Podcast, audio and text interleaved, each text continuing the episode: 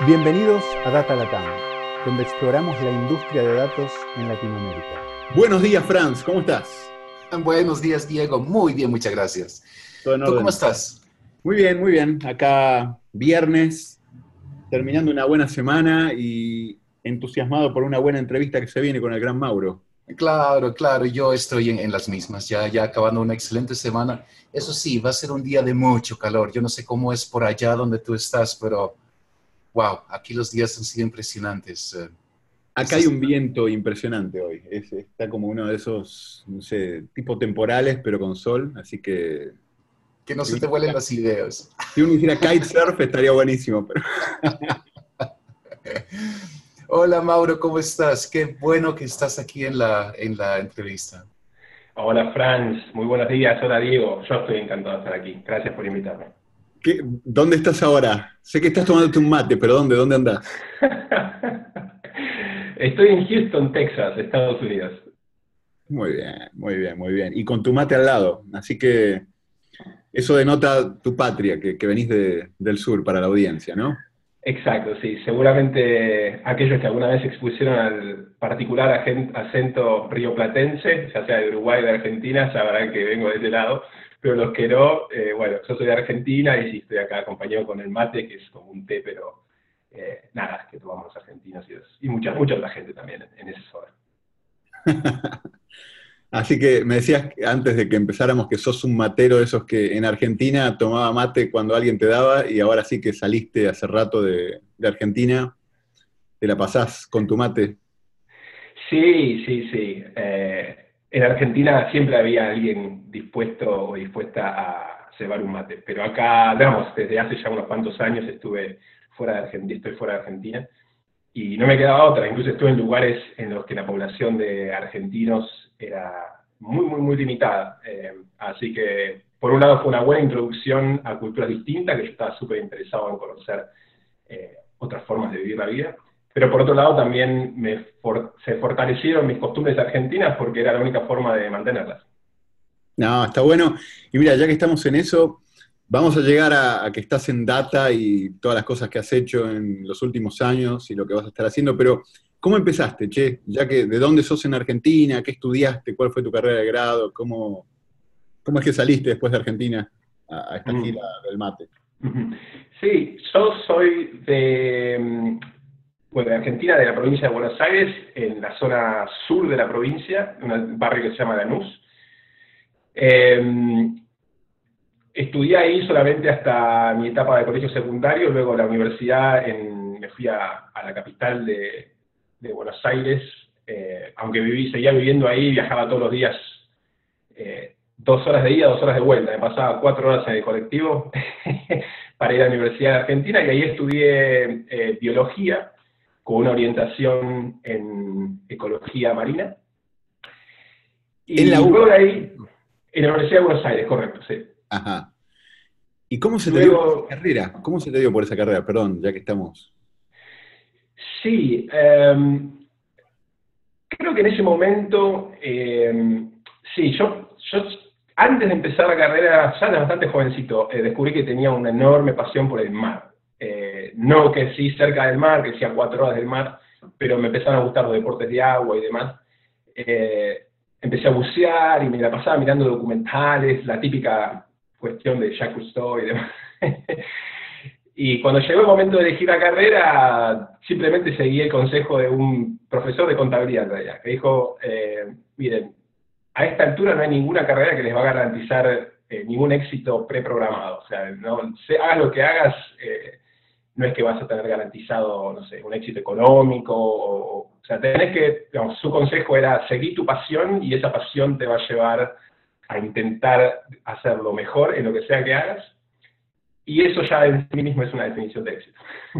Qué genio ese profesor, necesitamos clonarlo porque hay veces que sí, pero bueno, eso es para otro podcast, ahí, ahí hablaremos. Pero, perfecto, entonces empezaste por biología marina en la UBA, tu viaje desde Lanús, yo iba desde Tigre hasta Buenos Aires todos los días también, así que conozco de, esa tortura.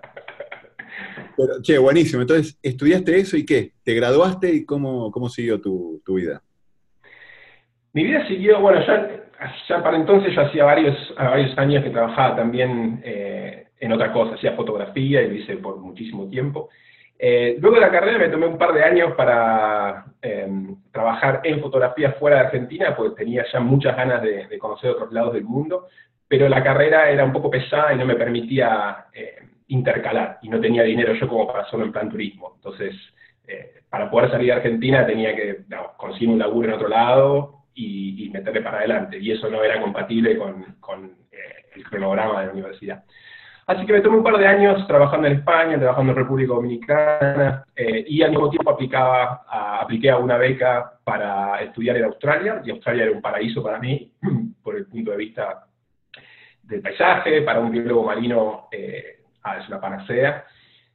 Y así fue como llegué a Australia y hice mi doctorado en, en ecología, paleoecología de corales. Y eso fue mi primera también introducción a, análisis de datos ya más serio, ¿no? Había hecho algo durante la carrera en Buenos Aires, pero durante mi doctorado fue cuando empecé a necesitar eh, expresarme en código y hacerlo de una forma reproducible. Eh, también fue em, como una realización. O sea, empecé a dar cuenta de no solamente que lo necesitaba para, sacar las cosas, las papas del fuego, digamos, sino también para eh, empecé a entender la importancia, empecé a realmente a, comparar la idea de que es fundamental eh, dejar un récord en código de, las tareas que uno programa, eh, para uno mismo cuando vuelva en el futuro a ese código o para comunicar las ideas con otra gente. Y tal vez, ¿qué fue en la universidad? ¿Qué, qué tipo de, cosas tuviste que hacer en código? ¿Algún ejemplo de investigación, análisis de datos? Eh, y tipo de cosas que tuviste que hacer. Sí, em, como toda tesis doctoral, creo, eh, uno termina enfocándose, haciéndose especialista en un área muy aguda, muy, muy angosta. Em, en particular, yo estaba haciendo análisis multivariados, trataba de entender em, cómo distintas poblaciones de corales cambiaban a lo largo del tiempo y comparar eh, las poblaciones de corales que podemos ver hoy en día en la gran variedad de arrecifes de corales de Australia, comparar esa comunidad de corales con comunidades del pasado, de tiempos, no sé, 10.000 años atrás, cuando se asume que los impactos humanos entonces eran, eran mínimos. Entonces, usando los corales del pasado como una referencia, eh, trataba de entender cómo habían cambiado las comunidades de presente, como una forma de aproximar, eh, una aproximación para entender el impacto humano. Eh, eso sí, dicho en palabras, bueno, expresado en, análisis, eh, requirió algunas herramientas estadísticas moderadas, no, era nada extremadamente sofisticado, técnicas estadísticas ya bastante eh, consolidadas, y estaban disponibles en, digamos, varias herramientas, pero, pero decidí hacerlo en R, que es una herramienta gratuita, una herramienta que está muy bien, eh, que, está muy, es muy completa para análisis estadísticos, y, un montón de cosas más. Eh, pero esa fue mi puerta de entrada. Mauro, dices decidí eh, hacerlo con R. ¿Esa fue decisión tuya o ya había una cultura de usar R en el laboratorio? ¿Cómo, cómo fue eso? Gran pregunta. En el laboratorio en sí, em, había gente que usaba otros programas de propietario. Em, pero ya como vos sugerís, ya empezaba a ver en la universidad, en la universidad empezaba a ver como una cultura de, código abierto, de datos abiertos. Entonces, si bien no era algo que, me fue impuesto en mi laboratorio, me di cuenta que, bueno, tengo una herramienta que es poderosa, que es gratuita, y, y ya para entonces la cultura alrededor mío, el ambiente, era lo suficientemente estaba lo suficientemente desarrollado como para mí rápidamente entender que eso era una inversión a largo plazo. Entonces yo sabía que más allá de hacer lo que estaba haciendo, que era sacar mi tesis de adelante, eh, sabía que estaba construyendo un futuro mejor para mí. Bien, ¿y cómo fue? ¿Qué fue ese futuro mejor? Porque te iba a preguntar, me imagino que saliendo de un doctorado, lo que suele pasar es oportunidades de academia o de investigación, eh, pero teniendo eso como un path más o menos esperable, ¿qué es lo que hiciste? ¿Cuál fue tu, próximo salto después del doctorado? Excelente pregunta. Eh, y mi respuesta también, digamos, necesita el, hacer el descargo de que, bueno, lo que yo considero como un futuro mejor es algo totalmente personal, para cada cual es algo diferente, ¿verdad? Eh, entonces, con esa, con esa salvedad, eh, lo que yo veía en ese momento es que sí estaba disfrutando un montón eh, ir a trabajo de campo, por ejemplo, llegué a encontrar, me encontraba en lugares hermosos y conociendo gente súper interesante y convivencias realmente que, que, hicieron que mi doctorado sea, sea maravilloso. Pero por otro lado también me daba cuenta que estaba, pasaba bastante tiempo fuera de, casa, de que era muy disruptivo el trabajo de campo con respecto al tiempo que necesitaba para pensar y escribir y desarrollar una idea en forma consistente a lo largo del tiempo. Eh, y yo también desde antes, incluso desde cuando hacía fotografía, empecé a, pensar en esta idea de transformarme en un trabajador remoto, digamos, que, todo lo que, lo que yo pudiera hacer, lo pudiera hacer desde, mi cabeza y con una computadora. Y en ese momento no lo lograba porque como fotógrafo tenía que ir y exponerme a clientes. Pero pensaba, uy, ¿qué tal si en vez de hacer fotografía hago, no sé, edición de fotografía o edición de video? O sea, quería tener esa, esa capacidad, esa opción, aunque sea, de, estar, eh, ser lo más móvil posible. Y con respecto, bueno, volviendo ya a ciencia de datos, eh, terminando mi doctorado me di cuenta de que como vos tal, tal como decís, el, el, camino em, que, todo, que la mayoría del mundo hace, digamos, es, bueno, seguís una carrera académica, ser profesor y demás. Eh, pero por otro lado, notaba que había una enorme competencia eh, que la pirámide, eh, aunque seas una persona brillante, igual la pirámide es muy empinada y hay siempre muchísimas más posiciones de doctorado que posiciones de postdoctorado y que posiciones de profesor, y eso se va achicando naturalmente, eso está diseñado de esa forma. O sea, no hay espacio para tantos doctorados eh, en la academia. y me di cuenta que ese tiempo que había invertido en aprender herramientas de programación y hacer flujos de trabajo reproducibles, es un valor agregado que yo podía aportar incluso a esa industria, conociendo la industria de la academia y habiendo tomado un camino un poquito lateral, podía volver o mantenerme en el mundo académico, pero desde un ángulo que podía agregar más valor y que me podía dar una ventaja competitiva. Clarísimo. ¿Y ahí es que saltaste entonces al Smithsonian y, y este trabajo o no? ¿O otra cosa antes? Tal cual. Em, hubo antes del Smithsonian eh, un postdoctorado, eh, en el Smithsonian también. Empecé, o sea, fue una pequeña beca de unos tres meses, eh, que, o sea, el, programa, Smithsonian tiene varios programas de becas y, aliento a, todos aquellos que, que, que les interese buscar en el área de su interés qué opciones hay para ser financiado y, estudiar o hacer lo que uno quiera. Porque realmente yo desde que, desde que tuve esa beca que me llevó a Australia, me fascinó, o sea, era algo que yo estaba completamente ciego, ¿verdad? no sabía que existían tantas posibilidades, tantas oportunidades y particularmente para, por ejemplo, gente como yo que viene de Latinoamérica, hay muchos países que apoyan la comunidad latinoamericana o que apoyan comunidades africanas o que apoyan comunidades asiáticas eh, son cosas que quizás no estén muy bien difundidas, no lo estuvieron en, mi universidad, pero si uno busca un poco, eh, las encuentra y, hay que aprovecharlo, porque uno tiene, por ejemplo, como latinoamericano, yo tuve acceso a una beca que no estaba disponible para, por ejemplo, gente de Estados Unidos o de Europa. Era una beca específica para ciertos países, de ciertas regiones. Eh, así que sí, aliento que, que apenas esa beca. Perdón, me fui por las ramas, volví a, no, a mi historia.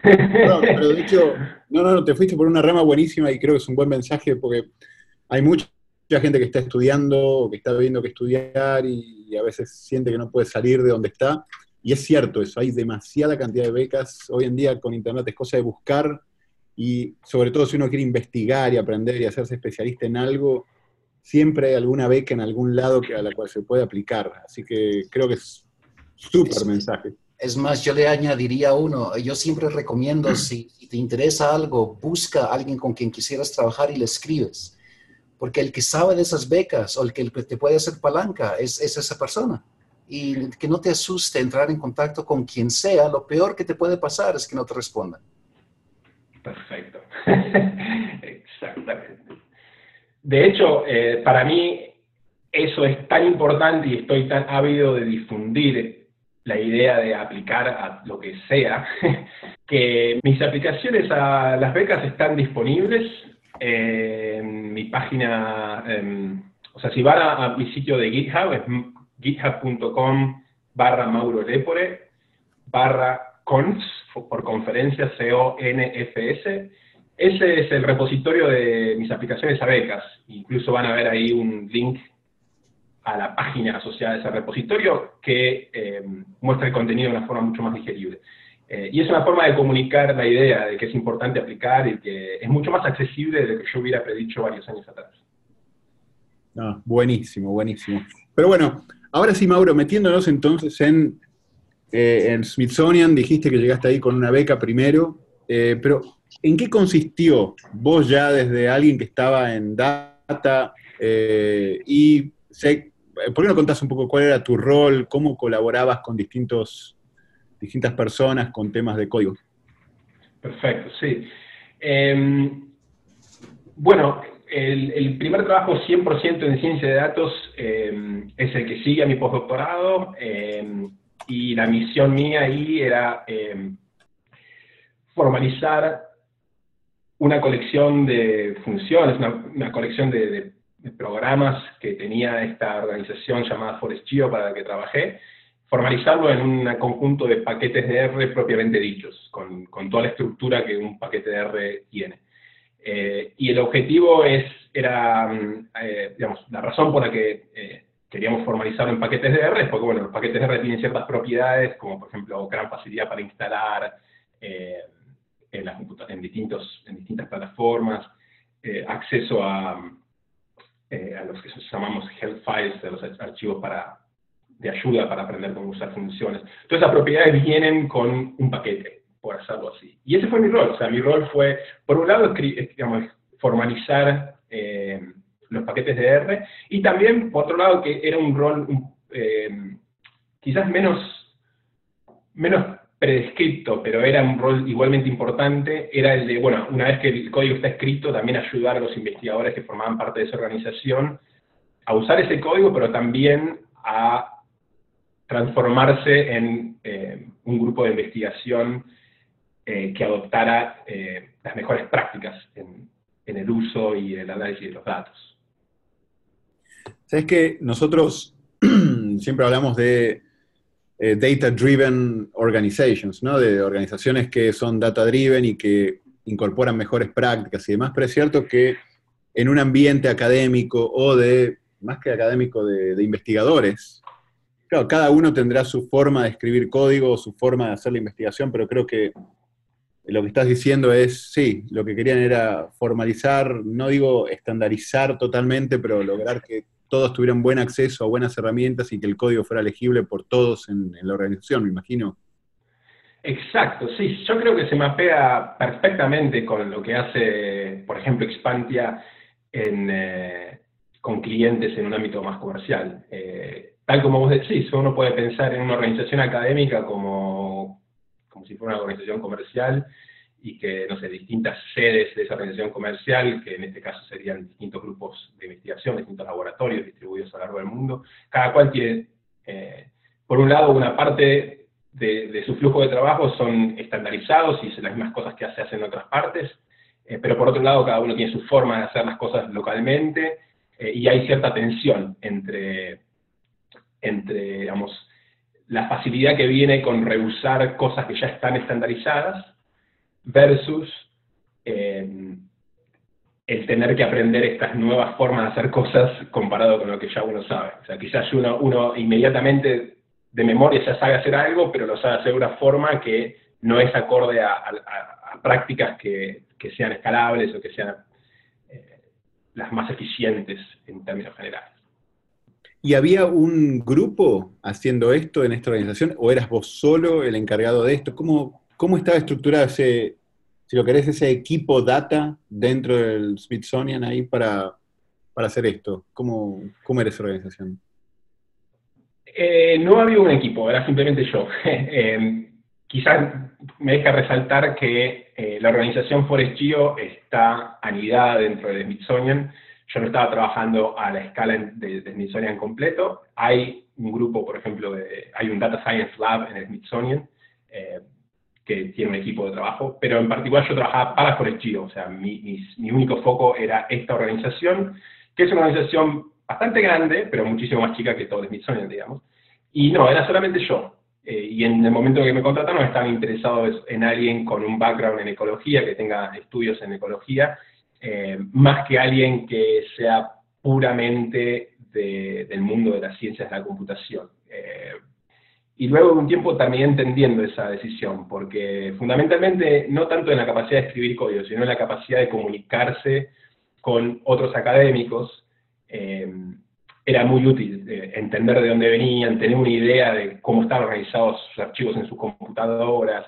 O sea, yo sabía las barreras que ellos enfrentaban porque yo las había enfrentado yo mismo durante mi desarrollo académico. Wow, y podés contar un poco el, eh, porque me encanta esto, la verdad que hemos hablado varias veces de varias cosas, pero no tanto de esta. ¿Cómo eh, describir un poco el, el, monstruito, ¿no? ¿Cuánta gente era en Forest G o dónde están distribuidos y cómo era ese... ¿Cómo, ¿Cómo lograste eso de ir transformando de a poquito a los distintos grupos? ¿Alguna experiencia de algún grupo o alguna persona que escribiera código de una manera y pasarlo a, no sé, a usar Git? ¿Cómo, me interesa mucho el cómo, cómo estructuraste este challenge y cómo lo fuiste sacando. Bien, bien, bien. Em, la organización eh, tiene, o sea, es una organización que consiste en, áreas de, en, bosques, digamos, una organización de varios bosques distribuidos a lo largo del mundo y científicos de bosques.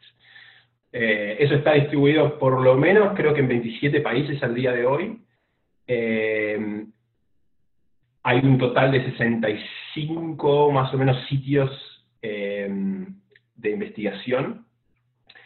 27 eh, países, 65 sitios de investigación y cada sitio de investigación tiene varios investigadores, ¿verdad? Así que estamos hablando de quizás 200 investigadores asociados a, a Forest Chino. como te imaginarás, a esa escala siempre hay gente que, eh, que es súper experta en código y gente que no. hay un rango muy amplio. Y, mm, y siempre hay algún grupo que, mm, eh, que por un motivo u otro mantiene una comunicación eh, más fluida conmigo y otros que, que, solamente los veo una vez por año cuando hacemos una reunión digamos, mundial. y es ahí donde se exponen un poco a lo que yo estuve haciendo durante ese año. Y, un poco, digamos, describiendo más lo que sugerías, Sí, hacemos. Hay, tengo dos casos en particular, dos laboratorios que se interesaron muchísimo, tres laboratorios que se interesaron muchísimo en transformarse, como vos, usando las palabras que vos decís, en transformarse en data driven, en este caso no organizations, but data driven labs, o sea, laboratorios de investigación totalmente dirigidos por, por datos y desarrollar eh, flujos de trabajo que sean consistentes con las mejores prácticas. Eh, y la experiencia fue, fue buenísima, fue muy gratificante. Eh, al principio, eh, las herramientas como Git que vos mencionaste tienen una, una curva de aprendizaje muy empinada y, generan un poco de fricción, pero acompañándolos, eh, mi rol era justamente ser paciente, explicarles, generar material, generar tutoriales, a veces ir en persona y hablar con ellos. acompañándolos, tuvieron muchísimo éxito. Y hay gente que después de, no sé, dos sesiones de acompañamiento ya eran independientes y me, escribían un issue en algún repositorio y, seguíamos a partir de ahí. Así que muy, muy, muy positivo. Qué bueno, Che. Ahora que hablas de esto, más allá de que te gustan los datos y te gusta hablar con gente y ayudar a gente, estar visitando bosques a lo largo del mundo eh, y trabajar con datos y con científicos me parece bastante envidiable para, Claro, estabas lejos del mar, que para vos eso es, medio catastrófico, pero... no, pero bueno, paréntesis aparte, interesante, che, qué bueno sí, ver que el challenge de organizaciones, como decías vos, más comerciales, es el challenge que también tienen este tipo de organizaciones bastante más académicas. Y mira, eh, ahora, ¿por qué no contás un poco? Ah, dale, Franz, perdón. Em, Mauro, hay, la otra parte, entonces muy bueno lo que, tuvo mucho éxito, pero los laboratorios que, quizás eran más difíciles de, hacer entrar en esta corriente de, trabajar con datos, de dejar quizás sus herramientas preferidas un poco a un lado por el bien común, ¿Tienes alguna experiencia donde, lograste sacar uno de, esos de los, de los grupos adelante? ¿Y cómo lo hiciste? Excelente pregunta. Em, la respuesta no es una que, que, yo tengo, a la que yo llegué, no es una respuesta extremadamente satisfactoria porque lleva tiempo. y, y, la respuesta es tiempo, justamente. Em, estamos trabajando, o sea, en, programación, como en muchos otros aspectos, eh, el componente humano es, es fundamental. Y, y, aprendí durante mi, mi, mi, trabajo que, que, aprender sobre, sobre los seres humanos y qué es lo que nos motiva a, hacer una cosa u otra era muy importante, ya sea para poder influenciar eh, y ayudar a la gente que quería ayuda, como también para saber aceptar que no todos van a, estar de acuerdo con, las ideas, por más probadas que estén. Eh, aprendí, leí un montón sobre comportamiento humano, sobre cuestiones más sociales, sobre psicología, eh, solo por interés personal, porque a medida que me enfrentaba con estas barreras y enfrentaba con frustraciones, me daba cuenta que era interesante aprender por qué pasaba algo, sobre todo en un grupo de científicos que están, basados en evidencia, uno puede mostrarles eh, evidencia dura de cómo un determinado proceso eh, hace que su trabajo sea mucho más eficiente y sin embargo no lo van a adoptar, porque antes que ser científicos somos todos humanos. Entonces, entender sobre el componente humano eh, fue muy importante, ya, resumiendo, ya sea para ayudarlos a incluirse o como para minimizar mi frustración cuando ellos legítimamente decidían eh, no unirse. Buenísimo, muy, muy bueno. ¿Y por qué no contás, ya que estamos en este podcast de Data, ¿Qué tipo de herramientas, eh, ya pensando en, lo que hacías con, estos científicos, qué tipo de herramientas, qué tipo de, cosas un poco más específico, si querés, eh, usabas, usaban y sentías que, rendían frutos? Bien, bien. Eh, esta organización está fuertemente orientada a R, que es un lenguaje de programación y un ambiente estadístico también para hacerlo. así que bueno, yo ya venía con experiencia en R, me vino perfecto, aprendí muchísimo más sobre R y usé en particular R desde RStudio, varios productos que, que RStudio provee. Em, para, digamos, mi trabajo fundamental era construir paquetes de R, y hay, esto es medio meta, pero bueno, hay paquetes de R que te ayudan a construir paquetes de R, como por ejemplo, hoy por hoy es casi un meta paquete de Tools o Justice, esos son paquetes que ayudan muchísimo, eh, como TestDat, para, construir paquetes, para testearlos. Eh, usaba también, eh, fundamental, sistemas de control de versiones. usaba, o sea, Git, que es un sistema muy, muy, muy, muy popular, usado en muchísimos, proyectos. Un compañero de eso que es GitHub, que es un servicio que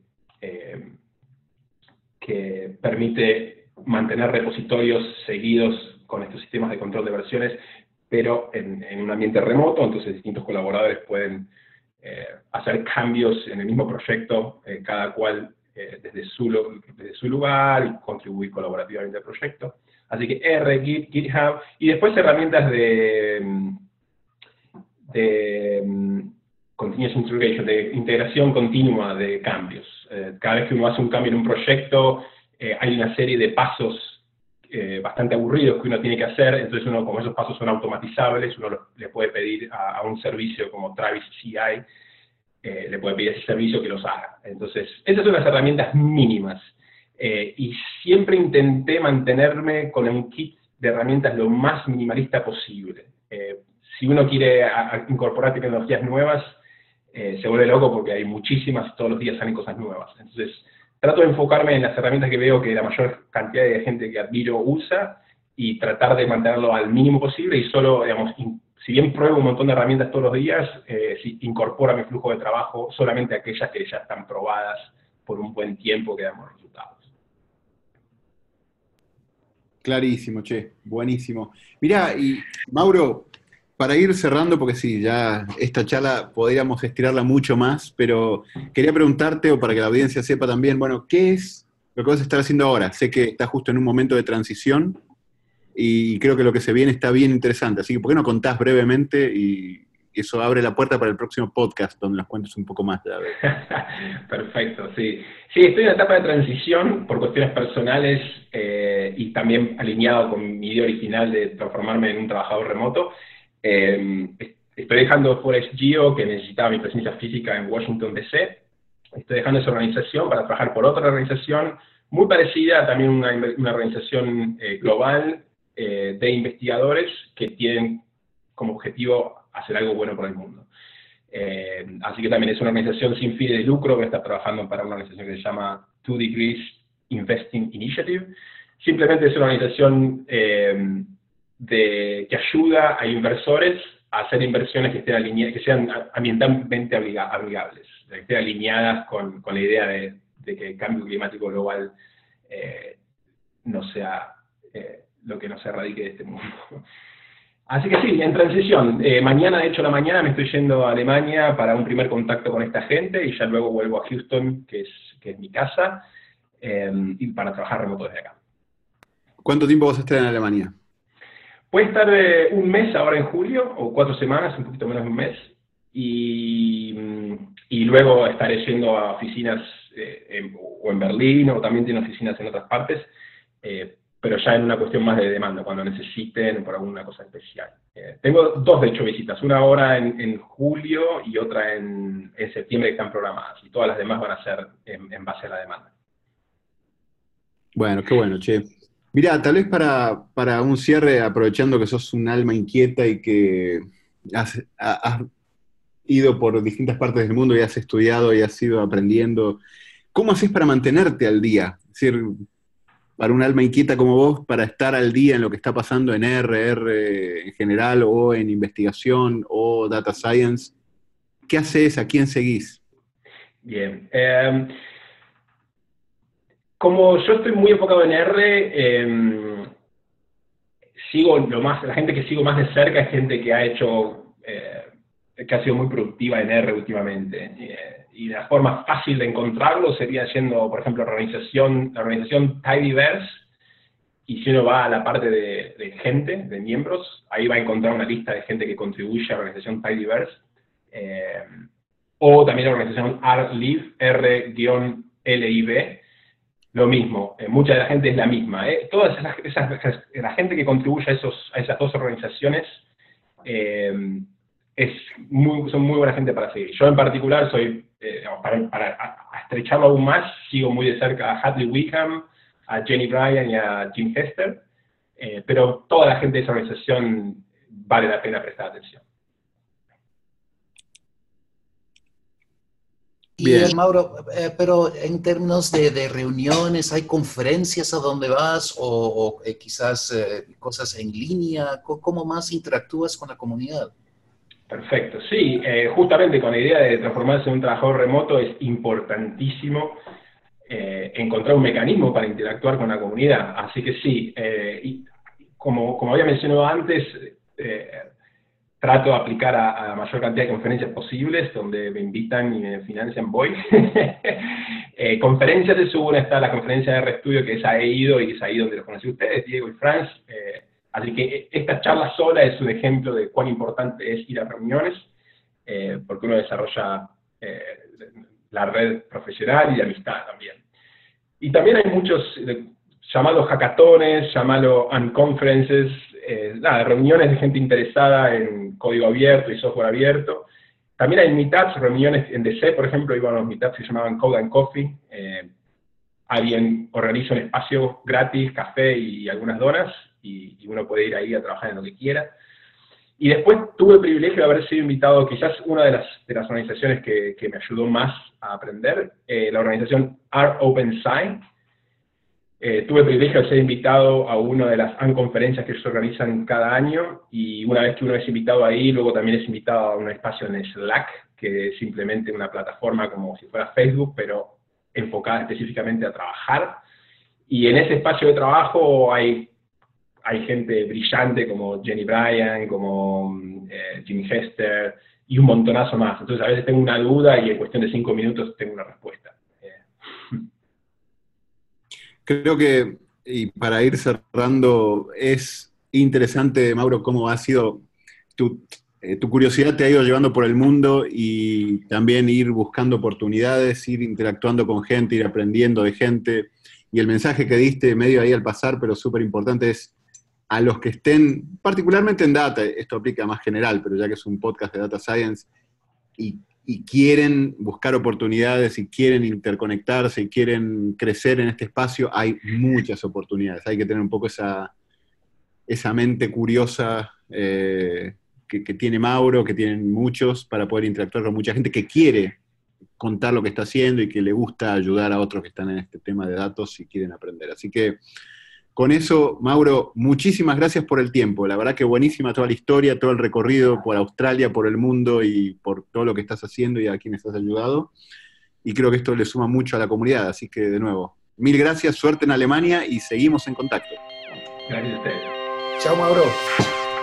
Gracias por acompañarnos en nuestra exploración del mundo de ciencia de datos en este Data Latam Podcast. Cada dos semanas encontrarás un nuevo episodio en datalatam.com o iTunes. Si te gustó este podcast, déjanos comentarios en Facebook.